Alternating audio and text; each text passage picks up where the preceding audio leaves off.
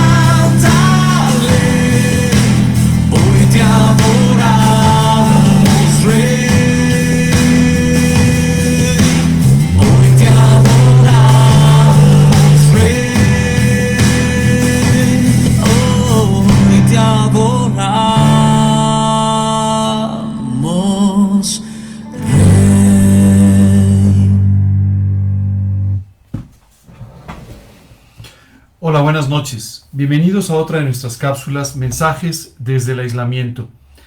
Esta noche me gustaría compartir con ustedes unos versículos de la primera epístola de Pedro. Estos versículos nos van a nos van a mostrar cómo debe ser nuestra actitud hacia la palabra de Dios, hacia la Biblia y cómo debemos vivir de una forma que pueda honrar y glorificar el nombre de Dios. Comienza el capítulo 2 diciendo, desechando pues toda malicia, todo engaño, hipocresía, envidias y todas las detracciones. Pablo, eh, Pedro nos va a enseñar inmediatamente después cómo debemos desear la palabra de Dios. Pero primero nos dice, para que tú puedas desear pasar tiempo en la Biblia, disfrutar de, la palabra de Dios, aprender de ella, hay ciertas cosas que debes aprender a hacer. Y es importante que aprendas a hacerlas porque son normalmente parte de nuestra naturaleza. Dice la escritura, desechando pues toda malicia. Tú que me estás viendo, seguramente si has invitado a Cristo a tu corazón y has empezado a experimentar todos los cambios, todas las transformaciones espirituales que Dios lleva a cabo en nuestra vida, habrás empezado a detectar algunas cosas en las cuales actuabas en forma equivocada con maldad. Pero la realidad es que muchas veces, a pesar de que tú y yo estemos viviendo para Cristo, nuestra naturaleza a veces deja escapar algunas cosas que tú y yo hacemos con cierto nivel de malicia, con un poco de mala intención. Ya sabes, algún comentario que no debías haber hecho, alguna, alguna queja que seguramente no deberías haber tenido, o simplemente actuando a veces con algún dejo de malicia que en el fondo tú y yo sabemos que no es correcto delante de Dios. Dice la Biblia que debemos desechar pues toda malicia. Esto significa que tú y yo tenemos que aprender a pensar bien y a actuar bien. Estos dos conceptos la Biblia los llama benignidad y bondad y son parte de el fruto del Espíritu Santo en nuestra vida. Pero tenemos que aprender a vivir en ellos y a crecer en ellos. Hoy te invito a que aprendas a pensar bien y a que aprendas a actuar bien. Y para esto vas a necesitar de la palabra de Dios. Continúa diciendo, desechando todo engaño es importante que tú y yo aprendamos a actuar con total rectitud, sin tratar de engañar a nadie, viviendo una vida honesta, sencilla, sin ningún doblez, que pueda permitir que lo que tú y yo decimos no coincida con lo que vivimos. La escritura habla de una persona de la que dice, Jesús decía, no hay en el engaño. Y esta es la forma en la que tú y yo tenemos que aprender a vivir, sin ningún engaño. Continúa diciendo, desechando hipocresía. ¿A qué se refiere aquí la palabra hipocresía? Tú y yo podemos vivir una vida hipócrita cuando lo que nosotros decimos no coincide con lo que creemos y no coincide con lo que vivimos. Tú y yo podemos pasar toda la noche hablando del amor de Dios, pero no amar a las personas. Esto implica que estamos viviendo con hipocresía. Tú y yo podemos hablar del perdón y no perdonar en nuestro corazón a los demás. Y esto solamente habla de nuestra hipocresía. Tú y yo podemos decir que confiamos plenamente en el Señor, pero por el otro lado vivimos en ansiedad, en preocupación, y en quejas constantes. Esto es vivir en hipocresía. Probablemente no eres consciente de ello, pero justamente estamos leyendo este versículo para que le permitamos a Dios que nos haga consciente de muchas cosas de las que no lo somos, pero que se convierten en un obstáculo en nuestra vida espiritual. Continúa diciendo, desechando envidias. ¿A qué se refiere con una envidia? Se refiere a ¿Cuántas veces nosotros queremos estar en el papel o en el lugar de otra persona? ¿Cuántas veces queremos tener o tomar las personas, las, las cosas que otra persona tiene? Pero que si tú y yo no tenemos, simplemente es porque no es el plan, no es la voluntad de Dios para nuestras vidas el que en ese momento tengamos aquello que envidiamos. La envidia es algo que nos lleva a actuar de una manera muy equivocada, Dice la escritura, ¿quién podrá sostenerse delante de la envidia? Y muchas veces tú y yo tenemos envidia y aunque utilicemos ese refrán popular de envidia de la sana, no existe una envidia sana. Esto nos lleva siempre a querer estar en un lugar y a querer tener las cosas que Dios no tiene para nosotros. Es importante que tú y yo tengamos muy claro que lo que tenemos y lo que no tenemos es lo que Dios ha decidido para nuestra vida.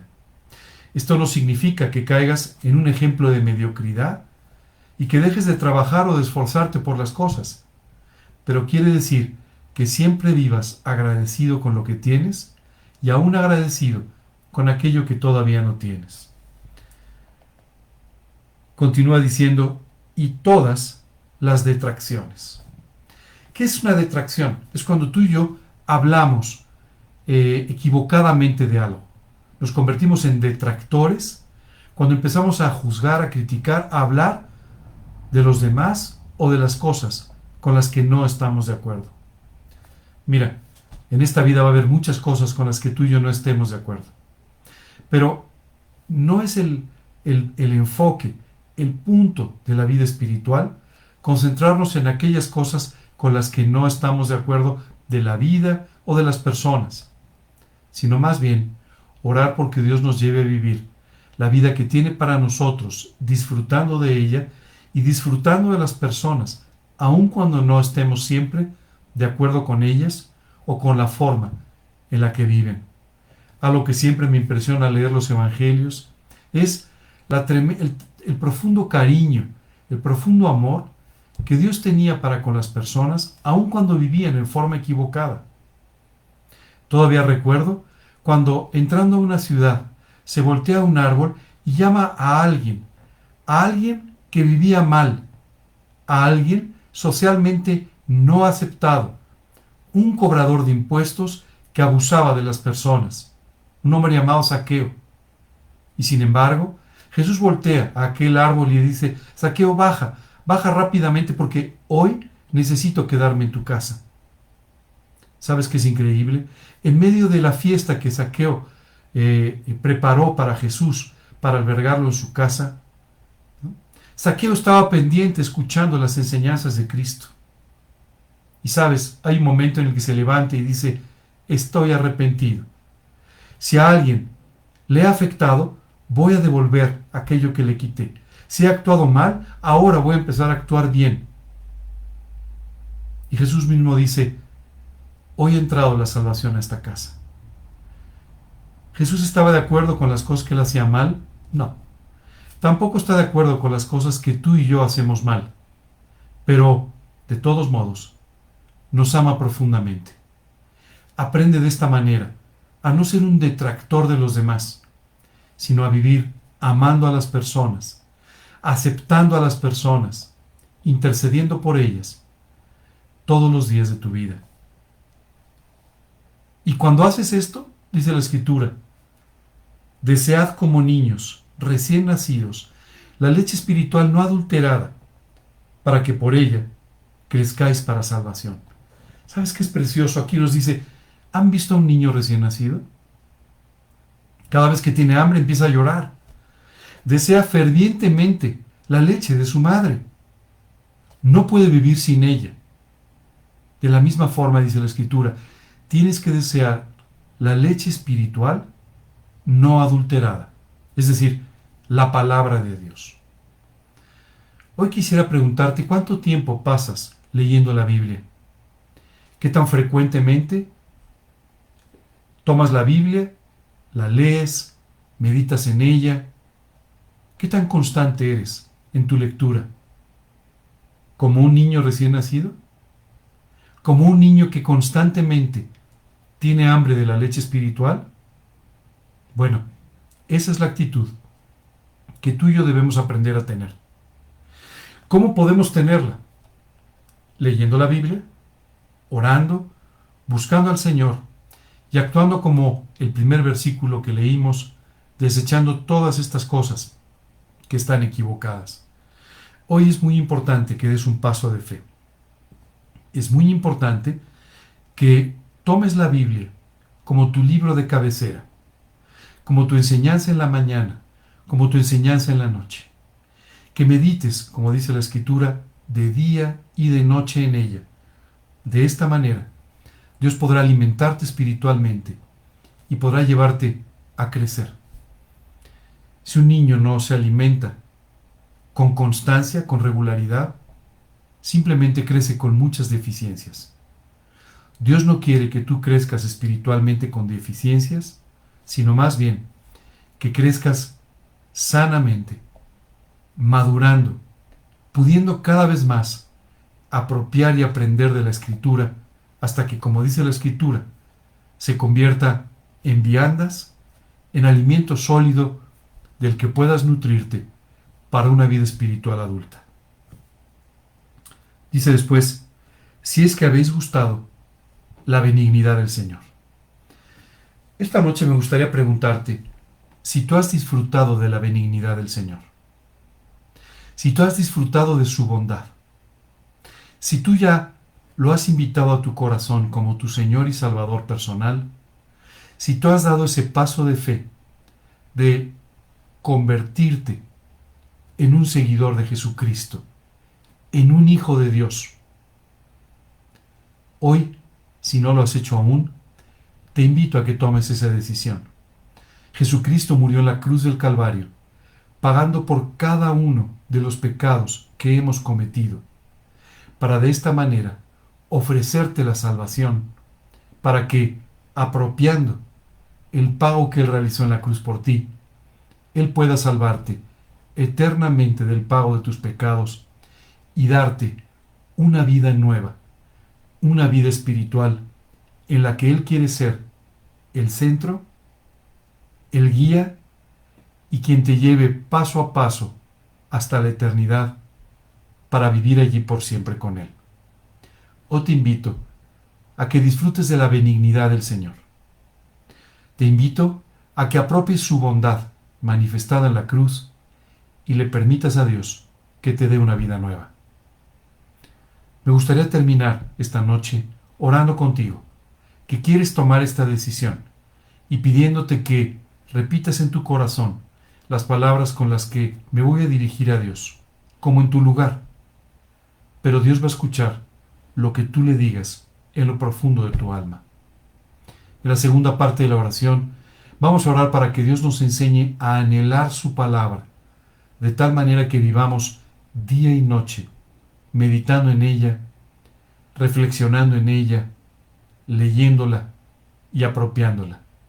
Que nos permita desechar todas estas cosas que a veces son un obstáculo en nuestra relación con Dios. Toda esta malicia, engaño, hipocresía, envidia y todas las detracciones. Esto puede darle un giro completo a tu vida para llevarte a vivir en la benignidad y en la bondad de su Santo Espíritu. Vamos a orar. Señor, hoy quiero darte muchas gracias, porque sé que tienes buenos pensamientos hacia mi vida. Gracias por tu bondad. Gracias, Señor, por lo que Jesucristo hizo por mí en la cruz del Calvario. Hoy quiero pedirte que tú me perdones por cada uno de los pecados que he cometido, por cada una de las faltas en las que he vivido, por mi maldad al actuar en tantas ocasiones. Perdóname, Señor, límpiame por completo. Hoy vengo a ti, arrepentido, para pedirte que me des una salvación eterna y una vida nueva en esta vida y por la eternidad. Para ello, Señor, hoy te abro la puerta de mi corazón y te invito a que entres en mi vida como mi Señor y mi Salvador personal solo confiando en tu bondad, solo confiando en tu sacrificio en la cruz, hoy te pido estas cosas, en el nombre de Cristo Jesús y para su gloria. Amén. Señor, el día de hoy, vengo delante de ti para pedirte que pongas un hambre de tu palabra en mi vida, como la de un niño recién nacido, pidiendo por la leche que necesita. Señor, hoy te pido que me lleves a pasar tiempo en tu palabra, que me des hambre de la palabra. Y Señor, que quites de mí todas estas cosas que pueden ser un obstáculo en mi relación contigo. Toda esta maldad, envidias, todo es todo lo que estuvimos hablando esta noche. Señor, limpia mi vida. Llévame a vivir con bondad y benignidad. Llévame a vivir la vida que tienes para mí, a descansar y a disfrutar a tu lado todos los días. Gracias Padre, en el nombre de Cristo Jesús. Amén. Si esta noche tú has tomado la decisión de invitar a Cristo a tu vida, hoy te recomiendo que comiences a leer la Biblia. Este libro contiene todas las enseñanzas que tú necesitas para ir paso a paso por la vida cristiana. Mi consejo es que comiences a leer los Evangelios en el Nuevo Testamento y después continúes hasta el final de la Biblia. De igual forma te invito a que ores, a que hables con Dios, a que pongas delante de Él todas tus intenciones, todos tus actos, todas tus ideas, para que Él pueda irte guiando y haciéndote entender su buena voluntad para con tu vida. Si vienes sintonizando estos, estas cápsulas desde hace tiempo, si ya has invitado a Cristo a tu vida, hoy te invito a que tomes la decisión de convertirte en un hombre, en una mujer de su palabra. Medita en lo que lees, léela con frecuencia, memorízala y de esta manera Dios cambiará tu manera de pensar, limpiará tu corazón y te llevará a actuar con la benignidad y bondad que necesitas para una vida plena y feliz en el Señor. Quiero agradecerles que hayan estado esta noche con nosotros e invitarlos a nuestra siguiente cápsula el próximo viernes a las 9 de la noche. Gracias, Dios los bendiga, que descansen. Buenas noches.